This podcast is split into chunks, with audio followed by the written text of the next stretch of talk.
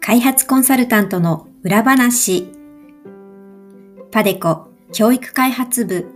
がお届けします。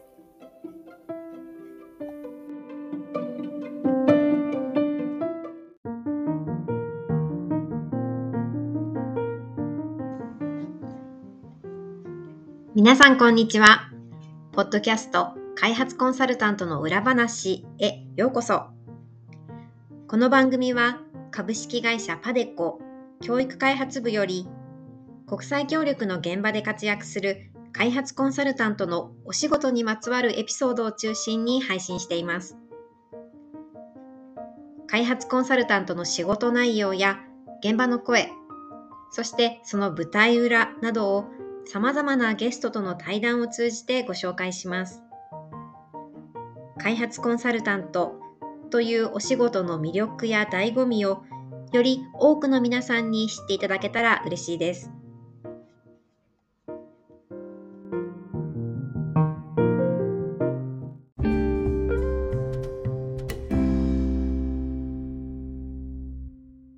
今まで、あの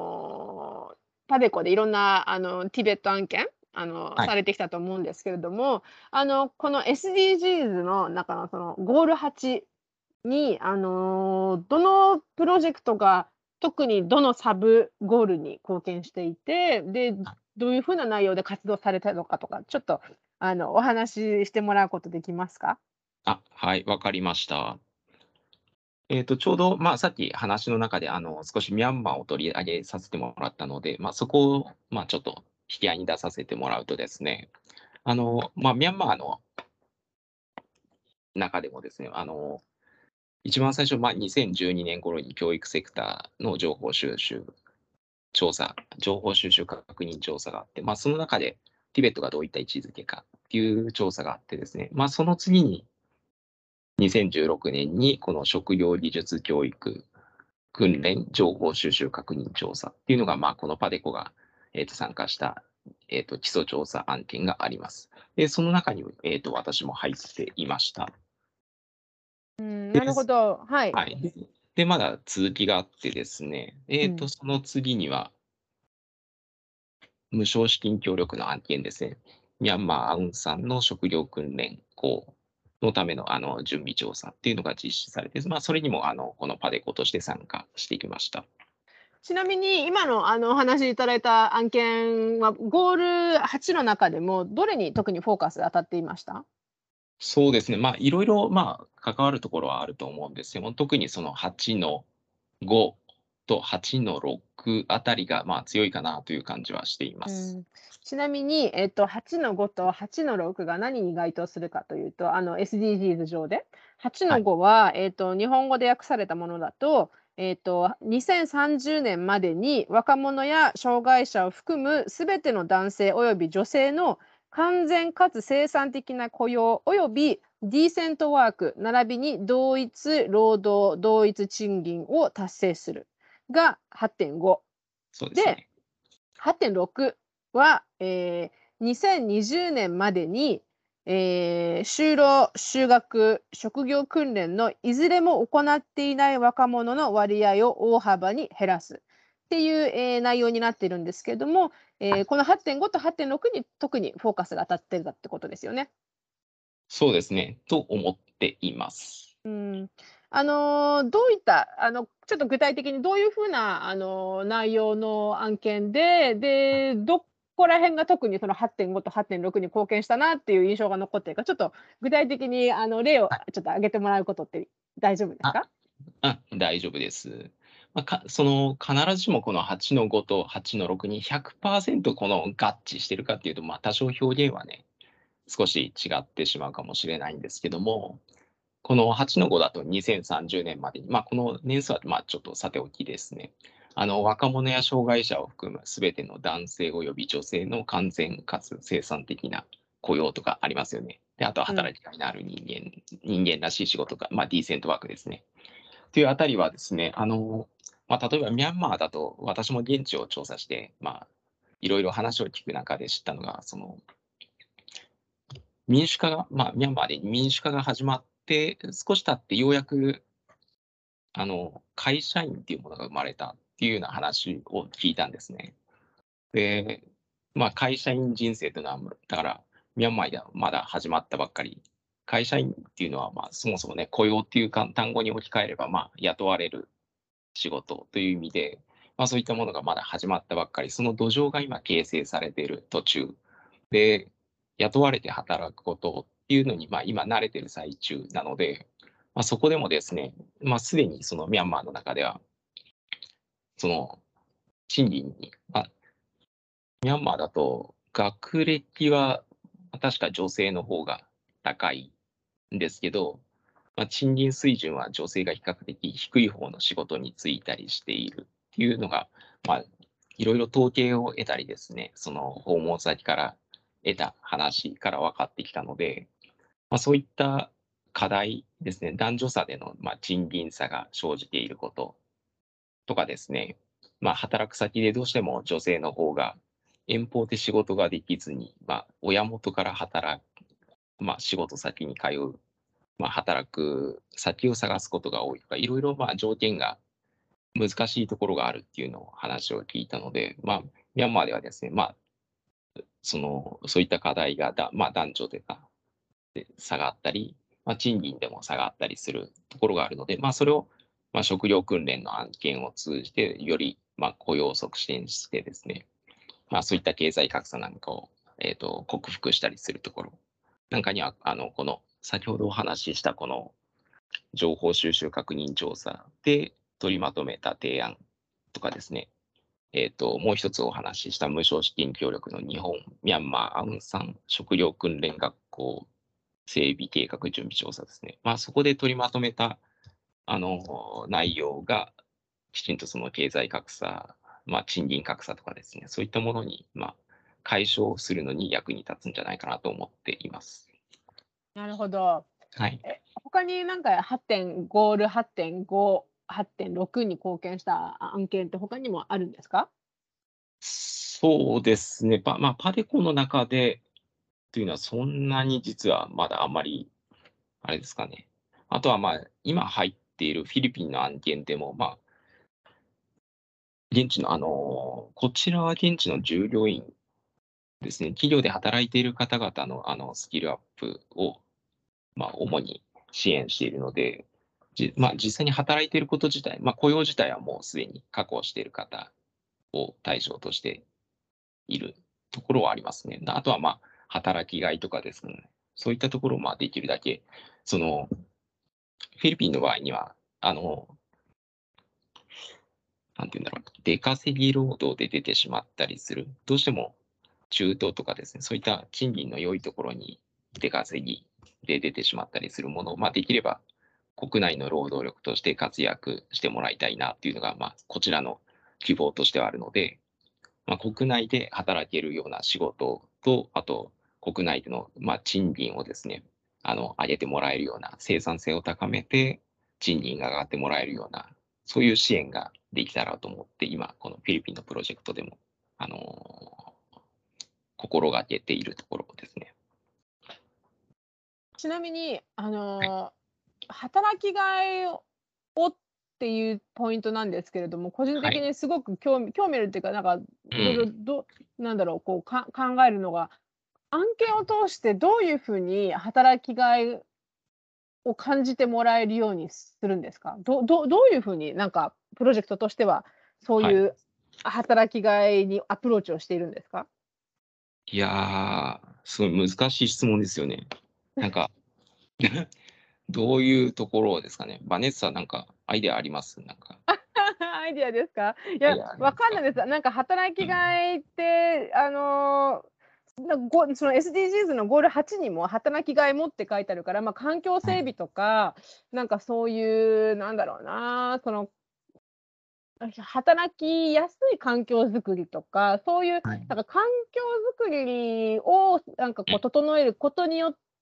て、働きがいを増してもらうみたいな、そういうアプローチなのかなってイメージは、あの本当に個人的なイメージはしてるんですけども、ど,、どうなどういうものですか、実際には。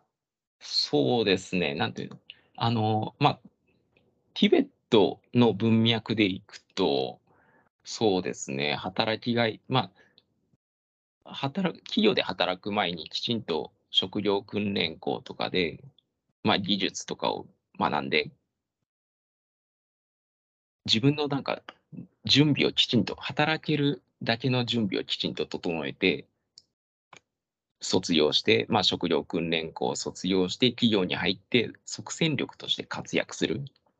そうすると、まあ、会社からの評価も、まあ、高まってくれるでしょうし、長く働いてもらいたいっていうのが企業からも生まれてくると思うんですね。そうすると、まあ、就職した本人たちもですね、まあ、より一層、ままあ、頑張りたいと思うでしょうし、まあ、経営者のね、理解が高ければ、まあ、賃金も上げてくれるでしょうから、まあ、そういったところでね、その経営者が、まあ、雇う側も雇れ雇われる側も、まあ、好循環のようなものができて、でそれが、まあ、労働者側にとっては、まあ、働きがいになってくれるのかなっていうイメージはありますね。なるほどね、なるほど。あのーそっか、自分がその職場に入った時に、こうう、自分が働きやすい、そこう、状態になっているって、それをその状態に持っていくためのお手伝いをするのが、まあ、案件の役割でもあるってことですよね、そしたら。そうだ。うん、そうですね。まあ多分、これ世界中の職業訓練校の、まあ、指導員の方っていうのは、それを心がけてると思うんですよ。もう卒業する段階ですぐにその生産の現場に入って即戦力として活躍してもらう人間を輩出していく。それがまあ職業訓練校の、まあ、使命であり、まあ、職業訓練校にとってのやりがいみたいなところじゃないですかね、それが。なるほどね。あ、でも面白いです。なんかちょっとイメージと違かった。なるほど。バネッサの、あの、バネッサのその、あの考えもすごい合ってると思います。良いと思いますね。なるほどね。はいそっか。えっと、で、であれですよね。パデコのはフィリピンの自動車プロジェクトそうですね。っていうことですよね。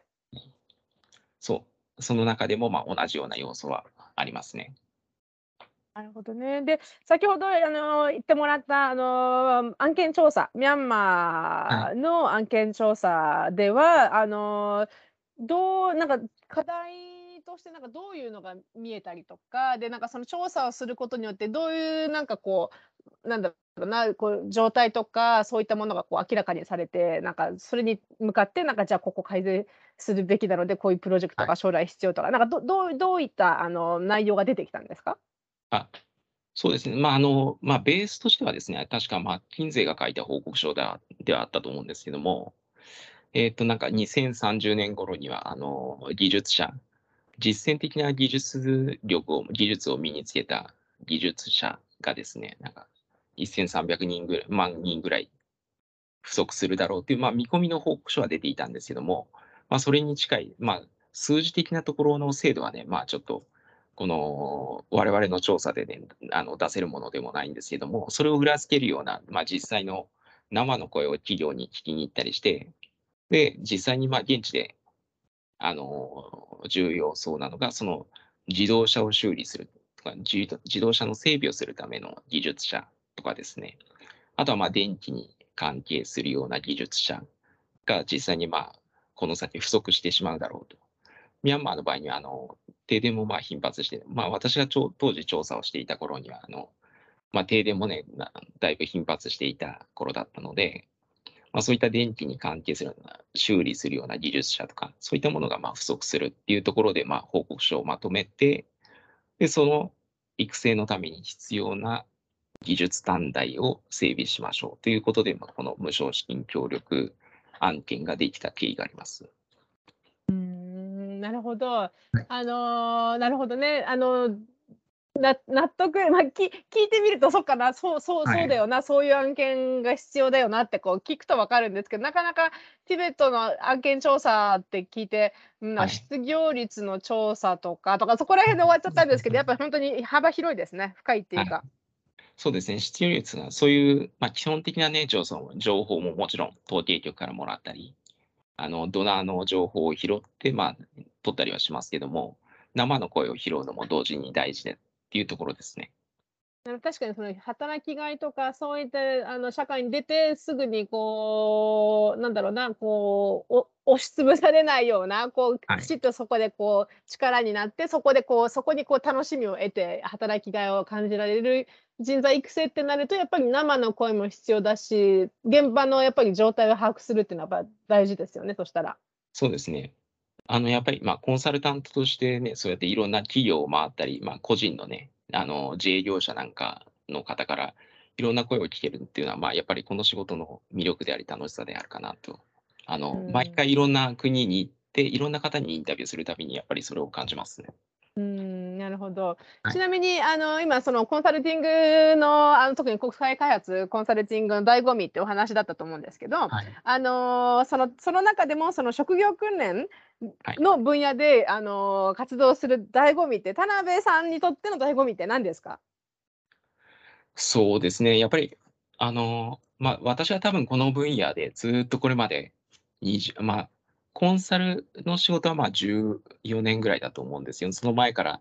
ずっと職業訓練に携わって働いてきた、その一番の骨格のところっていうのは、この職業訓練の分野で関わることによって、人のそれこそ勤労を作っていく部分、分野に関われていること、それがまあ自分の魅力にな実はなってるんですね。だから、ね。はい、あの、少しでもですね、あの、例えば、今日何をしようかっていうことで、まあ、その、迷ってしまっている何をするか特にない状態の人、そういった人が、まあ、明日はですね、どっかに働きに行けるようになること、そういうものをぜひ、なんか支えてあげたらな、あげられたらなっていうのをいつも思ってますね。なるほど。あとなんか田辺さんに別途あの事前のなんか話の時に聞いたのがあの尊厳？労働と尊厳の、ね、まあ大事さっていうのをちょっと聞いたんですけれども、はい、あのそこら辺ちょっと、あの、はい、教えてもらってもいいですか？そうですね、まあ、最近私もなんかいろいろなんか YouTube を見てたりしてね、まあ、そういうところで出てきたものとかを見てるとそのなんかハーバード大学のねそのマイケル・サンデル先生がそのキング牧師を引き合いに出して、その全ての労働に、まあ、尊厳が必要だっていうところなんかを、まあ、引き合いに出されてるのを聞いたりすると、すごい自分がなんか引っかかりますね、やっぱりそういうところに。まさにそういうところを考えながら、場場所こそ違えど、まあ、そういうのに貢献しようと思って、この仕事をしてきたっていうところもあってですね。あとはまあ大学院の時に学んだ、あの教えいろいろ指導してもらった先生ですね。あの法政の諏訪先生という方なんですけども、まあ、その先生はあのキャリア権という、まあ、多少理念的なものではあるんですけども、まあ、全ての人ですね、全ての人がまあキャリアを形成していく権利をもう生まれながらにして持っているっていうような、そういったまあ理念を全ての人に保障することによって、まあ、いろんな人がですね、まあ、キャリアも開発するし、まあ、能力開発も一生懸命行っていく世の中を、まあ、国が支援していこうっていう、まあ、そういった政策なんかもですね、あの私の根幹になっているところですね。まあ、いろうん、まあ、いろいろその、ね、やっぱり生きがいの中にキャリアの形成であったり、あのスキルの育成とか、スキルの開発とか、いろんなものがまあ混じり合って、まあ、私がこの分野に関わってきた、まあ、大きな核となっているところですかね。難ちょっと話、説明が難しいんですけども。あのでもはいでもあのー、田辺さんが言おうとすることは分かります。はい、ありがとうございます。まあ理念な理念理念的な話になるなるのでもちろんねきちっとそこあの勉強したりしないとあの本当にはあの分からないんだろうけれども、はい、あのそれであってそれでこそのまあ専門性を持つまあ田辺さんということで今までいろいろお仕事されてきたと思うんですけれども、あのー、今やっぱりでも大学の頃のあのー、内容とかあとまあ仕事をしながらもまあ常にそういった情報をこう吸収して新しいあの情報をねこう集めながらそこから得るものもあるってことだと思うんですけれどもあのこれからあのまあ、学生さんとかあと社会人であのコンサル社会開発あごめんなさい、えっと、国際開発の、まあ、道に進みたいとか興味があるとかであのティベットの分野が気になるっていう方々になんかアドバイスってありますか？これからその道を目指すにあたって。そうですね。あの、まあ、私はこれまでずっと職業訓練に関わっ、まあ、進んで、主にティベットといっても食料訓練の分野にか、まあ、どちらかというと偏って進んできた方なんですけども、まあ、なんか全体、まあ、全体的にその食料訓練のマーケットっていうのは、まあ、どちらかというと縮小してきているかなっていう感じは、まあ、あるんですけれども、まあ、他方でその、こうあの工学系ですね、あの高等教育の方って、まあ、これからもどんどん枠としてはま増えていくかなと、案件数としても増えていくかなという感じがするので、まあ、ぜひそっちの方を、まあ、あの安定的ななんか市場としてはですね、なんか希望として持ってもらって、そっちの方に興味を持ってもらうと、よりあのコンサルタントとして入れ、どっかあのコンサル会社に入られたときに、より案件に、いろいろな案件に入っていくことができるかなという感じはしますね。あの入る前からですね、あの少しそういったマーケットの情報も得てから、その大学院でまあ、海外の大学院に学びに行ったり、もしくはまあ国内の大学院でもまあ良いと思いますけども、そういったこの国際協力のマーケットを把握した上で、まあ、そういったあの専門性を身につけてもらえたらなっていうのは感じます。さすがあの雇用政策の専門家だけあって あの すごく的確なアドバイスだと思います。あのどうやったらちゃんと職場で入ってあの即戦力になれるかねコンサル業界どうやったらあの案件につなげることができるかってそういったあの本当にあの経験をベースにした専門性をベースにしたあの本当あの 貴重なあのアドバイスだと思います。ありがとうございます。まあのちょっとねあの少し付け加えてもらうと、はい、あの私あの大学院ってあの働きながら国内の大学院に勉強しに行ったんですけれども、その、まあ、夜社会人の大学院で学んだっていう、まあ、比較的この業界だと珍しい方かなと思っているんですね。で、まあ、いろんな途上国、コンゴとかですね、そういった国にま出張して、出張しながら、まあ、日本ではま夜大学院に通ったりして、まあ、専門性を身につけたっていう、まあ、そういうコースも、まあ、あるにはあると思いますので、いろいろあの調べていただくと、いろんなあの開発業界に入るためのキャリアの形成っていうのはいろいろあると思いますので、ぜひ調べてみていただけたらなと思います。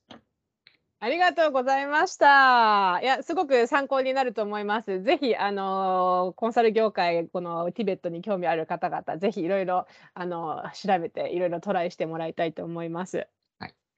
はい、今日は本当にいろいろなお話ありがとうございました。すごくね、私も勉強になりました。いや、こっちもね、なんか緊張しながらの話だったんで、あの なかなか難しいですね。いやいや、あのすごくわかりやすくて、本当にあのー、この業界あまり知らない方もすごくわかりやすい、なるほどなって思う内容ばっかりだったので、あの大丈夫です。そんなことなかったです。もうぜひなんか、ティベットに興味をもらあのー、持った方、ぜひお問い合わせとかいただけたらなっていう感じはしますけどね。あはい、ぜひ、あのー、ポッドキャストのプログラムの方で、あの、お問い合わせコーナーは設置しているので、はい、ぜひ、あのー、皆さん、あの、田辺さんにおつなげしますので、あのー、ぜひ、あのご連絡いただければと思います。はい、それでは今日も本当にありがとうございました。こちらこそどうもありがとうございました。はい、ではまた機会があればぜひよろしくお願いします。うんはい、どうもありがとうございました。はい、どうもありがとうございます。